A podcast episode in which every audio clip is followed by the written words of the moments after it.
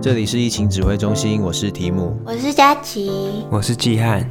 我们用艺术新闻来讨论艺术与世界的关系。我这周查了很多关于警察滥权的事情。应该说这件事情的起头是这样，就是我在想，我们有时候骑车或者是开车经过一些路段的时候，不是会被临检吗？嗯哼。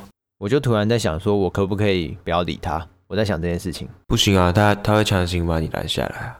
我在想的是，他为什么可以把我拦下来？因为他把我拦下来的时候，他是侵害到我的迁徙自由，就是宪法保障的迁徙自由，所以我就去查这相关的事情，了解到说，路边的临检要是特定的区域，然后他们只能请你出示身份，其他事情都不能做，所以他只能看你有没有驾照，是不是？有点像这样。他只能知道你是谁，就是平常的警察在路边巡逻，就是最一般的叫巡逻。那这种巡逻不会侵害到我们的基本人权。然后搜查呢，就是要搜索票这种，例如说打开你的后车厢，把你请你把车窗摇下来，这些就是会侵害到基本人权。那路边临检啊，这种就是介于中间，是叫做盘查。那这个盘查通常啊，他会说，你可以把窗户摇下来吗？那这个时候你把窗户摇下来，就代表你自己同意把它摇下来，不是他叫你把它摇下来的，有点文字游戏啊。嗯，或者说，哎，你可以帮我把后车厢打开吗？那一般民众，尤其我觉得台湾的那种法治思考还比较稍微比较弱一点，就会哦就配合一下就打开。可是其实他们有点在钻漏洞。因为我自己有有一次我们很晚的时候骑车出去，结果他在那边就临检，然后我以为通常我们就是很正常嘛。所以就是经过的时候跟他点个头，他看一下没事就让我们过去了。结果我要骑过去的时候，他要领把我拦下来，说你太快了。他说他以为我有喝酒，他就开始停下来更仔细的检查我。然后看起来就因为我就没事嘛，所以他也就让我走了。只是当下我以为我们默认的那个秒数，结果他就看更久。所以原来那那也是不行的。呃，那个可以，他没有对你搜查。他可以把你拦下来，可是就是接下来就是一个有趣的地方了，就是这根据警察职权行使法，就是他们把我们拦下来的时候要出示他们的证件或者是着制服，所以他把你拦下来的时候，你可以说你是谁，你可以问他你是谁，如果他没有说他是警察，就可以走了，就是他要他要表示他的身份，然后你可以跟他说，请你出示你的警察的 ID，他说我们穿制服形同出示 ID 的时候，你就要说大法官释字五三五号有说明，就是要出示 ID。然后释字的法律位阶跟宪法一样，所以比警察职权行使法还要高，所以他就是要出示 ID，所以他如果没有出示，你就可以走了。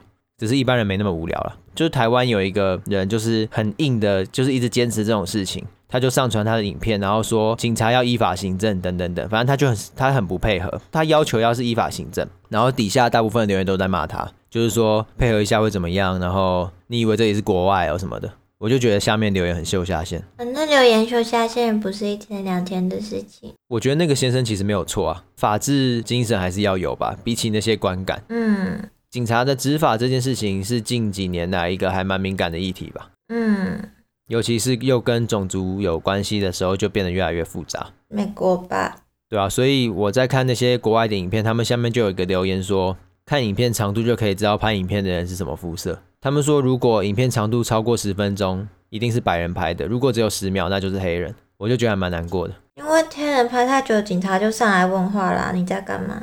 他的意思是，黑人吵十秒应该就死了，白人还可以跟他吵十分钟。我是拍吵架，我以为只是拍监督警察在干嘛。没有，都都是警察来烦他们。哦，所以，我们今天就是要来讨论敏感议题跟艺术的关系，还有艺术跟敏感议题的关系。敏感的艺术议题。那就进开头新闻。这礼拜的新闻，各国的领事馆以及德国的歌德学院成了中国艺术家的避风港。但随着上海骄傲节的关闭，这项保障正在缩减当中。所以是说，他们中国艺术家在创作的时候会受到他们政府的干预嘛？那在领事馆的话，就有因为是国土延伸，那就不算是在中国的管制下面。嗯。那所以他是创作哪相关的敏感议题的东西？这一次那个上海骄傲节是跟同志议题比较有关系的，然后他们好像自己办之后，官方觉得不是很 OK，就是一开始不是办在里面，是其他地方，然后觉得不行，就把它关掉了。他们其实，在不同的领事馆里面也有做一些小小的演讲啊、表演，像今年夏天有一些跟中国残疾人士相关的东西，就是聋人的艺术家，还有一些女性跟同性艺术家相关的展演这样子。可是他们歌德学院的主任就有说，最近这一年就是他们觉得他们的这些自由度越来越小，因为他们本身虽然在这些地方办是 OK 的，可是呢，他们的合作伙伴可能就是什么大学教授啊，或者什么什么，就会觉得说，我们觉得这个议题我们不太 OK，可能就。越来越少人会就是参加这样子，因为他们还是担心，虽然你在这里办没关系，可是我来参加，我出去会不会有事？这种感觉就是时不时会牵制一下的意思。对，那所以到底什么东西会是敏感议题？嗯，我觉得他们以中国为例，比较像是。跟他们的政府有利益上的冲突吧，尤其是像我们台湾，然后香港抗争的那一种，就是跟他们共产党他们的利益上产生蛮大的冲突。然后刚刚提到的女权也有一点，就是会动摇他们的对社会的控制，所以他们会把它列入为敏感议题，然后你不可以去讨论这样。台湾比较敏感的议题就是二二八或白色恐怖那些吧。因为那时候大家都没有自由，所以你谈到那个的时候，就会变得比较，就是那些当时的受害人，他们就会有些伤痛。所以你们觉得敏感议题是由下而上的，还是由上而下的？我说任何事物成为敏感议题的契机，或者是它的方式。我觉得，嗯，好像不太，比较多是由上而下的吧，因为好像都是。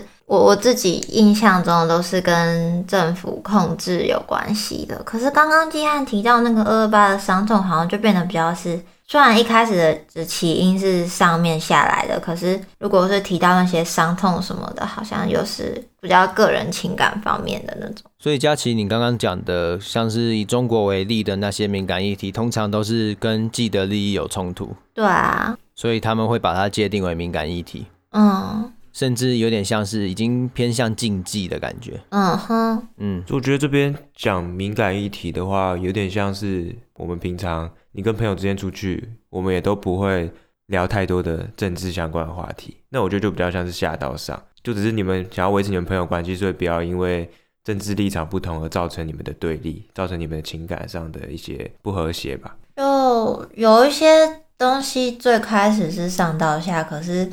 他到后面反而会反过来，是这样吗？所以季汉，你觉得在朋友之间不能聊，是因为很尴尬吗？还是你怕他的想法跟你不一样？嗯，我自己是跟比较熟的之间是可以聊啦，只是应该说你跟新认识的人，你不会直接就谈这这种敏感的话题吧？因为有可能因为你们立场不同，就造成你们没办法继续聊下去。第一次见面就不欢而散。那你们觉得提出敏感议题需要注意哪些事情？因为有些敏感议题在提出来的时候，有些人反而会质疑他们在消费伤痛。嗯，要看他是带着什么样的观点去提吧。可是你没办法知道他的他真正的立场吧？因为其实有些人是真的是在讨论这件事情，或者是在做检讨，一样会有人说他在消费伤痛。那你觉得为什么会这样？你们觉得？如果是就在旁边开始聊天，真的有误会的话，通常也会马上起来。就是你可能讲一讲，然后他觉得你看他表情觉得不 OK 或怎样，可能就会去问他觉得怎样。那说不定他讲出来的理由，你会发现他可能误会你的意图，那那边讲开就可以啦。比较多会被提到消费，是他可能是公众人物，他在公开的场合讲了，然后可能就引起很大的争议啊，或者他在政见里面可能也会提到这些东西。嗯，因为佳琪你刚刚讲的那样比较像是朋友之间聊天，那种比较不会有在消费的问题吧？因为大家都是在聊天而已。嗯。对啊，我提的比较像是他在跟公众对话的时候，要如何避免被说是消费伤痛。因为一开始感觉是只是朋友聊天，我想说朋友聊天应该还好，公众对话就会牵扯到说他传播出去有多少是被真实的传达了。假设他他讲了十分钟，然后可能记者就剪了中间的三分钟，然后就延上了。可是很多时候是也没有被断章取义，还是有人会批评是消费伤痛啊。那跟他的角色定位感觉也很有关系，就变成敏感议题，有时候是的确需要讨论的。可是，在讨论上如果没有拿捏好，又会变成原本你想要去对话的群众的敌人。嗯，另外一个敏感议题的限制方式也跟历史修正主义有关。就是在历史在编写的时候，有时候可能会因为忽略一些证据，就会重新解读，然后变成大家都认知的东西。那那个东西已经被有点像是被捏造之后，既得利益者就会希望它不要被谈论，甚至要经过一番努力之后才会被翻转回来。例如说“地理大发现”这个词，就地理大发现，你们知道是什么吗？嗯哼。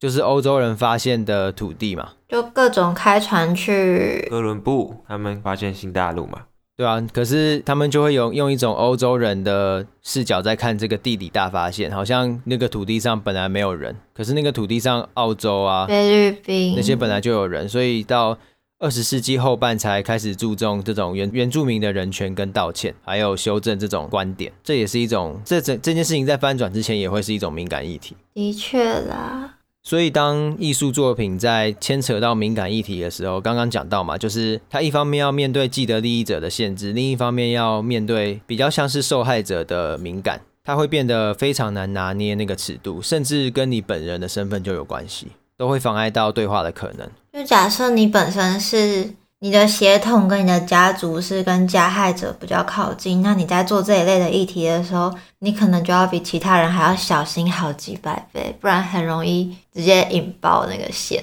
对，就是别人完全无法接受你说出那些言论。这边就会聊到一个案例，是二零一六年有一个艺术家 Dana Schultz，一位德国艺术家，他做了一件作品叫做《打开棺材》，是一幅平面绘画啊，尺寸是一百三十公分乘九十九公分，也不小不大啦。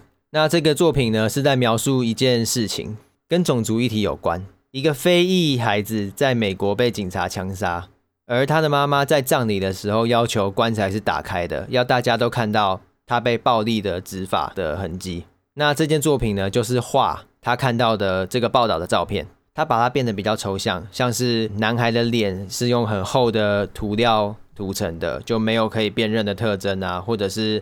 有一些很沉重的凹痕，上面就是有一些野蛮的痕迹，再加上他画他的那个身上穿的衣服是很光滑的，就对比出他的伤口有多严重。嗯，那这个作品就是一个超级敏感议题，是一个种族歧视以及执法过当的议题，在美国。对，那这件事情后来怎么发展呢？该不会艺术家出事了吧？这个艺术家直接被延上。因为他是白人，所以有很多非裔的艺术家出来就是抗议。有人直接站在画前面不让别人看这幅画，有人一起揪团围着这个作品，让大家都不能看到。就是通常也有会联署，然后希望他离开这个展场，就撤出了，让他不要再继续展。对，所以这个就变得有点复杂，因为反对他的人会说。这件作品不应该被任何关心或试图关心种族议题的人接受，因为从黑人所受的迫害当中牟利或者是取乐是非常不当的，而且这个已经变得很常态。那这个时候，这位艺术家又出来回应说，他不知道在美国当黑人是什么感觉，但他知道作为一个母亲是什么感觉。所以发生在自己的孩子身上是都是不可以被理解的，就变得吵得很凶，就是好像不能谈论，可是谈论的时候又出了一些状况，那这个情况就可能会让大家更不敢谈论，或者是有一些不好的影响。那到底有谁有资格去谈论这件事情，也被限制住了的感觉？也有人在这件事情就有写到说，我们可能想相信同情没有限制，但确实有局限，不是每个人都有可以同情别人的权利的意思。在现在这个社会语境下面，有的同情只会让人家觉得很，虽然知道他不是有恶意的，但是就是会不舒服吧那种。对，就是这种敏感议题，你不能很天真的来谈论，会变成在蹭热度，然后就对话会完全无法成立。就像我们刚刚提到的，他角色定位很重要，他两边都要注意的事情太多了。这个作品是在惠特尼双年展展出的。这个惠特尼双年展也是一个具有争议的双年展，因为这个双年展执行的美术馆啊。他们的董事会的副主席是一家制造催泪瓦斯的公司的 CEO。那这个催泪瓦斯就是用在美国本土以及打击美墨边境非法移民跟镇压以巴地区纷争用的催泪瓦斯。但超有争议的啦，超有争议。所以很多人就是抗议拒绝展出。二零一九年的惠特尼双年展的时候，然后还在开幕的时候，有两百个抗议者直接从美术馆直接游行到这个执行长的家里面。然后更厉害的是，有人直接在这个双年展里面直接展，他利用网络跟大数据资料来收集他们这家催泪瓦斯的制程是从哪边制造，然后还用在哪里的全球使用范围的一件录像作品。就是在双年展里面还可以打他们巴掌。这也是某种很开放的，就 是对我觉得呃很酷诶，就是就是很开放的一种感觉，就像佳琪讲的很开放，就是你一拳我一脚的感觉。对啊，就是来啊，互相。我觉得这样还蛮好的。你就是还是可以抗议这件事吧，不不像某些国家根本就禁止，你连抗议都做不到，谁敢啊？我觉得就是要敢才可以开始讨论，可是这个敢真的要很勇敢，因为你无法想象你面对的敌人到底是谁，甚至他们到底有在哪里，有多多人。然后像跟艺术比较不相关的，就是因为香港的港区国安法在今年六月三十号生效嘛，所以主张就是有分裂国家或颠覆国家政权等等等的这些人都可以直接被判入罪嘛，所以很多国家。像是英国、法国、德国、澳洲、加拿大等等，都是有提出终止引渡协议的条款来反制中方。美国有部分大学为了避免学生在课堂上因为会可能触及敏感议题，或者是发表相关言论，可能会被定罪，所以让学生可以匿名的上课跟交报告。好惨哦，在其他地方交报告还要匿名。然后他们教授有在课堂上都会注解说，这堂课跟敏感议题有关，要注意。就是搞得大家都战战兢兢的，就是一个地方的审查，搞得全世界都要跟他一起审查，就蛮屌的啊。就是一起敏感嘛，干嘛不敏感一下？这样入境随俗嘛，连连敏感一题也一样，没有出境随俗哦。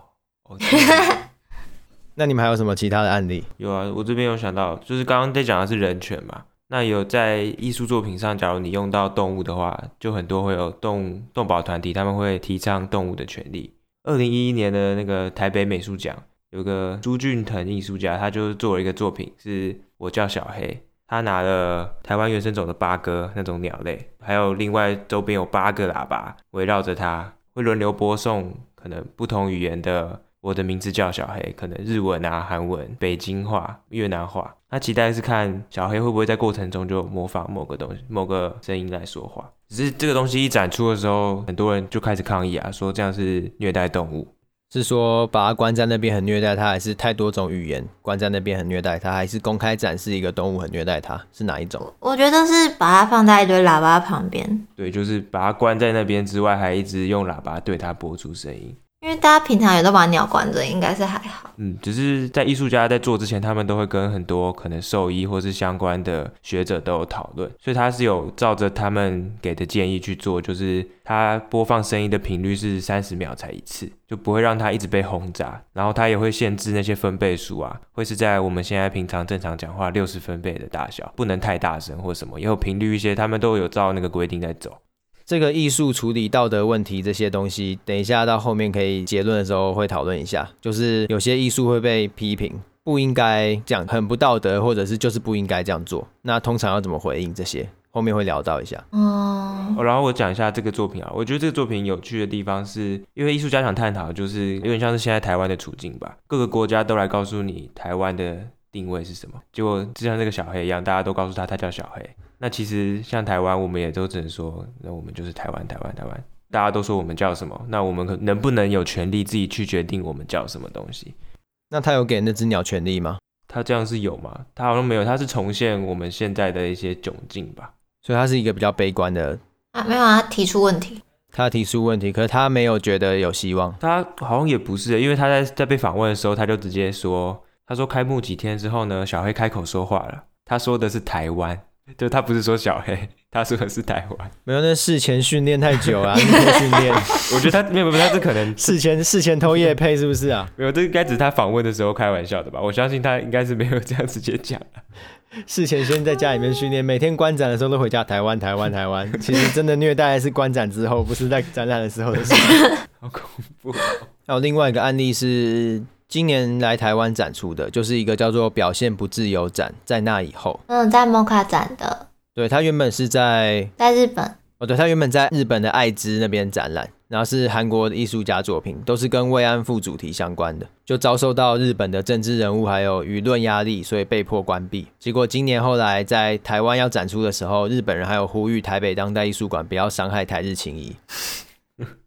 嗯，结果我们没有管对方。呃，不是啊，不是这样讲，反正我们有展出，就是只有在当代馆的右边一小间，就是没有到很大的空间给他们展吧。本来就就只有一些作品过来的呀。不过，台湾人对于慰安妇的这个问题，可能不像韩国有那么强烈的不满。就是那时候我们战争之间的关系，日韩跟日本与台湾状态不太一样，所以韩国艺术家的作品在台湾展示的时候，原本在日本或者韩国展览的那种政治张力也会比较弱了。不过，明明台湾也是慰安妇议题的一环，可是观众好像就是一种真的是作弊上观的感觉，就是在看别的国家跟别的国家的事情的感觉。我觉得这很严重哎，就是这种社会集体失语、失忆这种状态，感觉就是一种更大的禁忌，所以才才会有一部分嘲讽的方式是嘲笑对方你是皇民，什么意思啊？就是。呃，因为这几年在讨论的时候，就大家的呃一些比较本土意识，他们会比较集中在国民党一开始白色恐怖二二八那那一阵子所做的事情。那另一方另一边的人，你可能在听的时候会觉得他们比较觉得国民党超坏，然后反而觉得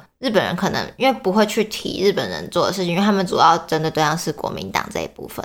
那站在对面的人就说。那你们是皇民什么？就日本人明明也怎样，你们却没有？哦，你们已经被驯化了。对对对对对，你们是日本的走狗啊什么之类，就是拿来骂李登辉那种话，就会继续使用这样子。你看，就变成原本要讨论这个，又不能讨论了。对，他把你乱扣帽子，对吧、啊？扣帽子，就是有没有人好好讲话啦？仇恨感超重。像台湾，因为刚刚讲的很多都是国外的嘛，台湾也有这相关的作品，就是比较有名的，应该是一九六零年发生的轻松事件。这个作品就是在一九六零年在国家历史博物馆展示的作品，然后有学校的师生指称当中有暗藏倒过来写的蒋字，所以就被怀疑是侮辱元首，就直接被撤掉。这种也是禁忌敏感议题。这种那后来已经解严到现在当代的状况，很多作品都是那种揶揄的方式来呈现，就比较博君一笑吧。感觉博君一笑的企图好像大于反思背后指紫色的政治议题这种状态。嗯。所以就变成说，我们台湾的当代艺术跟其他国家比较不一样，是我们什么都可以谈，只是都也其实也没在谈的感觉，就变得比较真的有点娱乐化的感觉，就是都会躲掉。应该是说，如果像刚刚提到慰安妇那个作品，可能大多数人就不会那么有兴趣去美术馆里面观看，那他也就没有引起讨论的话题性吧，所以也才不会有那么多抗议或反弹。应该说，我觉得假设今天我们展出的是一个平面绘画，那那个作品是画当初被二二八枪击到的那个妇人，就不会有人出来超级抗议。加上那个艺术家要是国民党党员的后代，这样哦，那可能就会有问题哦。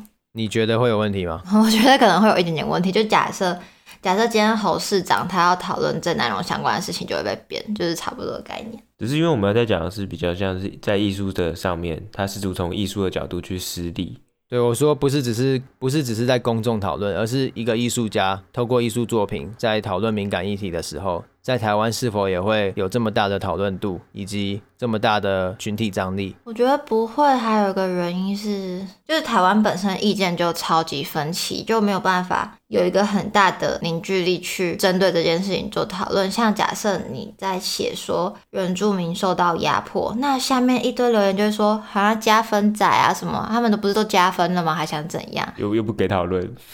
对对对，就是就会变成不给讨论，你根本就讨论不起来啊。像像假设你用二二八做一个展览好了，然后就有人说又在消费了，是不是选举又要到了？就是他已经被用错误的方式讨论过一阵子之后，大家对这个议题的印象就会偏掉，那很多人就会没有办法站在就是纯粹要讨论这个议题来看，他们的议题都会绑上利益。那他就会没有办法做一个很好的针对议题的本身讨论，就像我们刚才讲的，是不是又不给好好说话了？只是我觉得这都是过程诶，就是他还是要继续下去啊。关注这个议题的艺术家还是要有勇气继续下去。有，他们一定会有继续下去，只是就很难，像是日本的这个展览，或是美国种族议题一样，有这么大的那个讨论度跟凝聚力。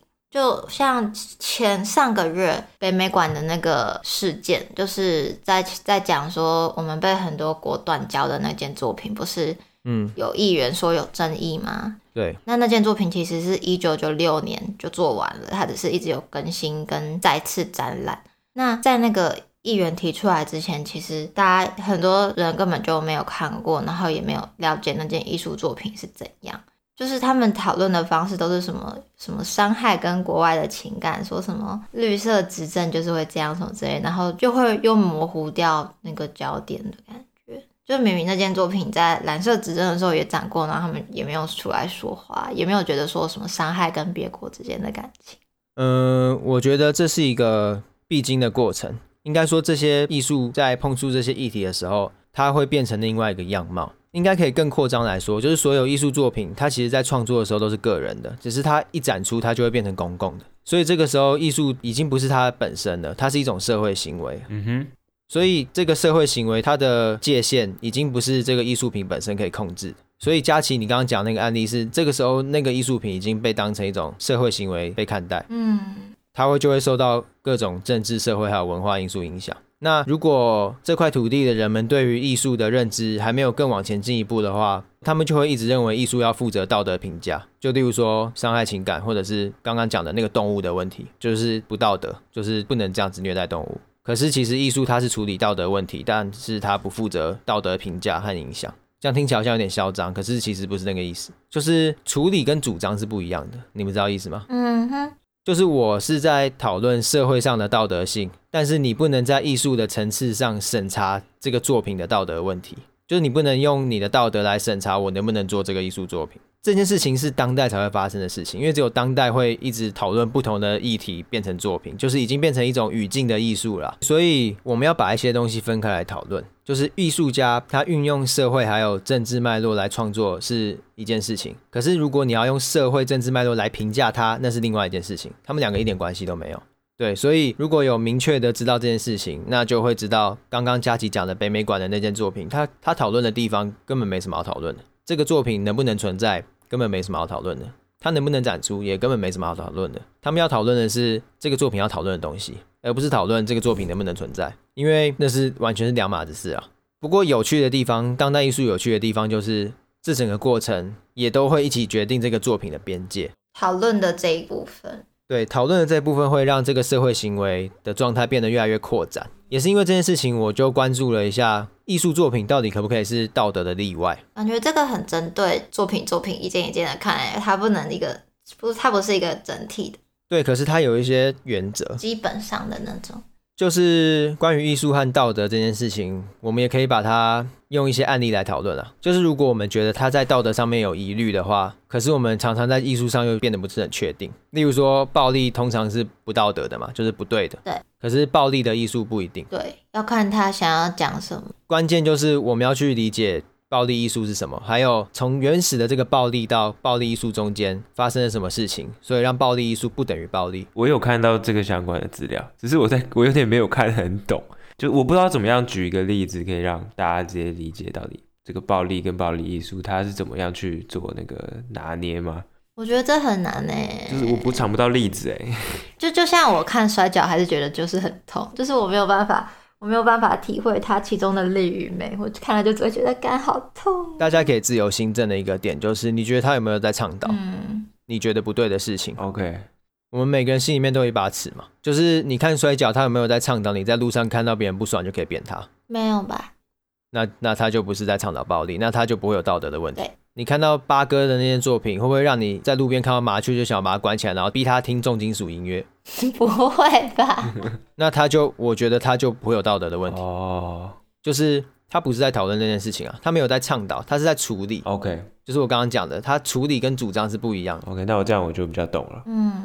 对，所以这种道德，如果这个国家一直拘泥在这件事情上面，我们的很多当代艺术作品就很难前进。对，因为大家就要一直去处理这种道德问题，然后要去保护这个艺术作品没有牵涉到道德问题，然后艺术作品就变得超不尖锐，甚至就是政治审查，这样就是一种言论审查了。上个月的那件事情，很多人他觉得很夸张，想说，所以现在是要艺术审查了吗？就是如果当下那个北美馆真的把它撤掉了，或是怎样了，那绝对是不止吵一个礼拜了。这就等于是说，叫做政府认证敏感议题，一个认证，你可以打开一个书，你今天要做作品，你先看一个册子，就是，嗯，我们可以讨论这个东西吗？不行，好像不太行哎。他在第几页有提到不行不行？这可能会有麻烦，这个可能会麻烦。就是我们要明确的知道，艺术是一种传递价值的工具，所以他始终是在做别的事情，不是真的你在想象他做的那件事情。他在做暴力，他真的不是在做暴力，懂我意思吗？他在用暴力做事情的时候，他并不是在执行暴力，除非他心怀鬼胎，他真的是想要用这个方法脱罪，那是另外一回事哦，那个已经不在今天讨论的范围。对，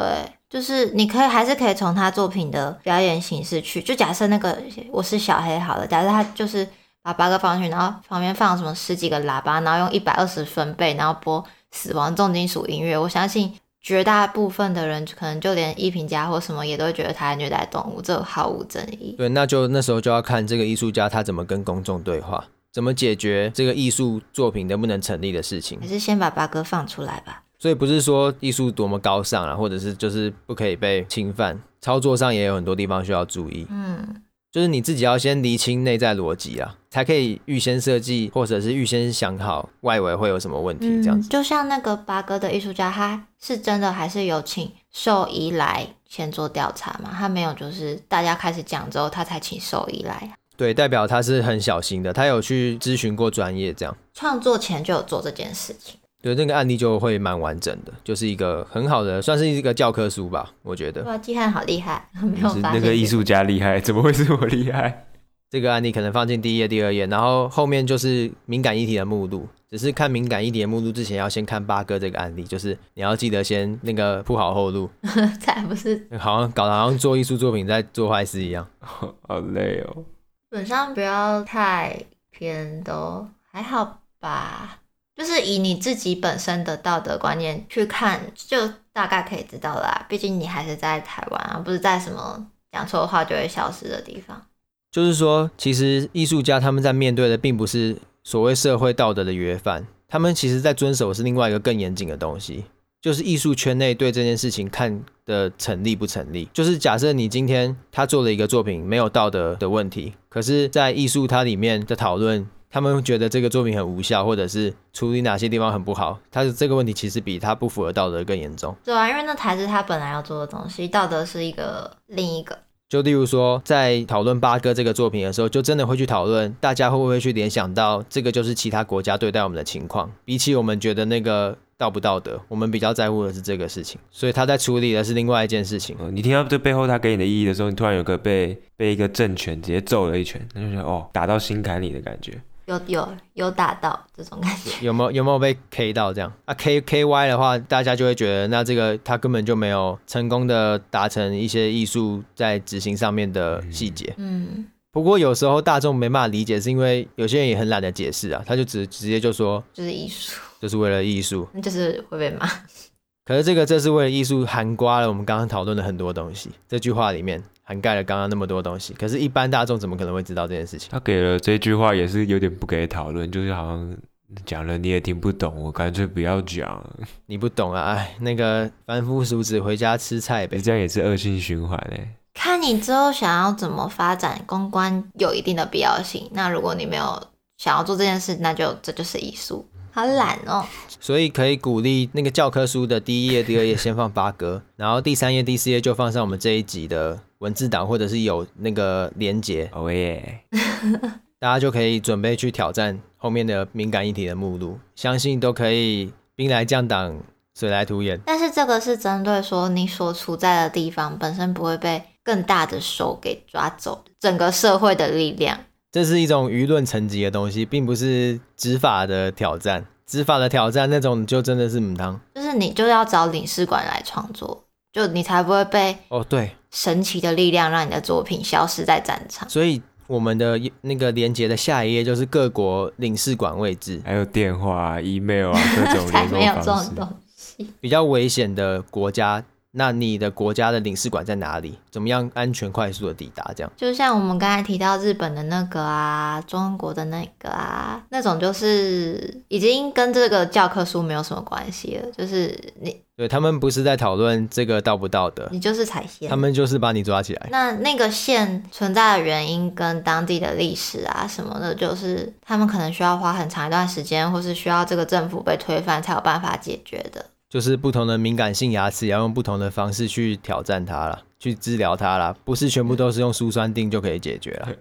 直接拔牙。这一集没有舒酸定的叶配。呃，牙科医师推荐是说后来日本慰安妇的那个那件韩国艺术家的雕塑，有一个西班牙的富商把它买走了，因为他们他那个富商有一个兴趣，然后他就是他会收藏很多被审查的艺术作品，然后放在他自己那边那附近的一个叫做自由博物馆的博物馆里，嗯，超酷。超酷的。他除了这这个和平少女像以外，他还有买过就是艾薇薇用乐高创作的什么良心犯肖像啊，或是对艾薇薇也超级多敏感作品，或是买什么总统讽刺花那种东西，就是他他就喜欢买这种被审查下架的艺术作品，敏感性艺术家的作品的收藏家。嗯，我说他是敏感性收藏家，对，他是敏感性收藏家。东西。看听起来好好笑。报告我们接下来这个月的计划。耶！我们接下来，因为我们进到了什么十二月年尾了，这个恐怖的这一年呢，我们终于要一起携手度过。我们要告别二零二零，对，我们要迎接三零三零。三零三。可是三零三零之前，我们要先迎接二零二一。没有，你知道我们要先迎接什么吗？我们要先迎接二零七七。对。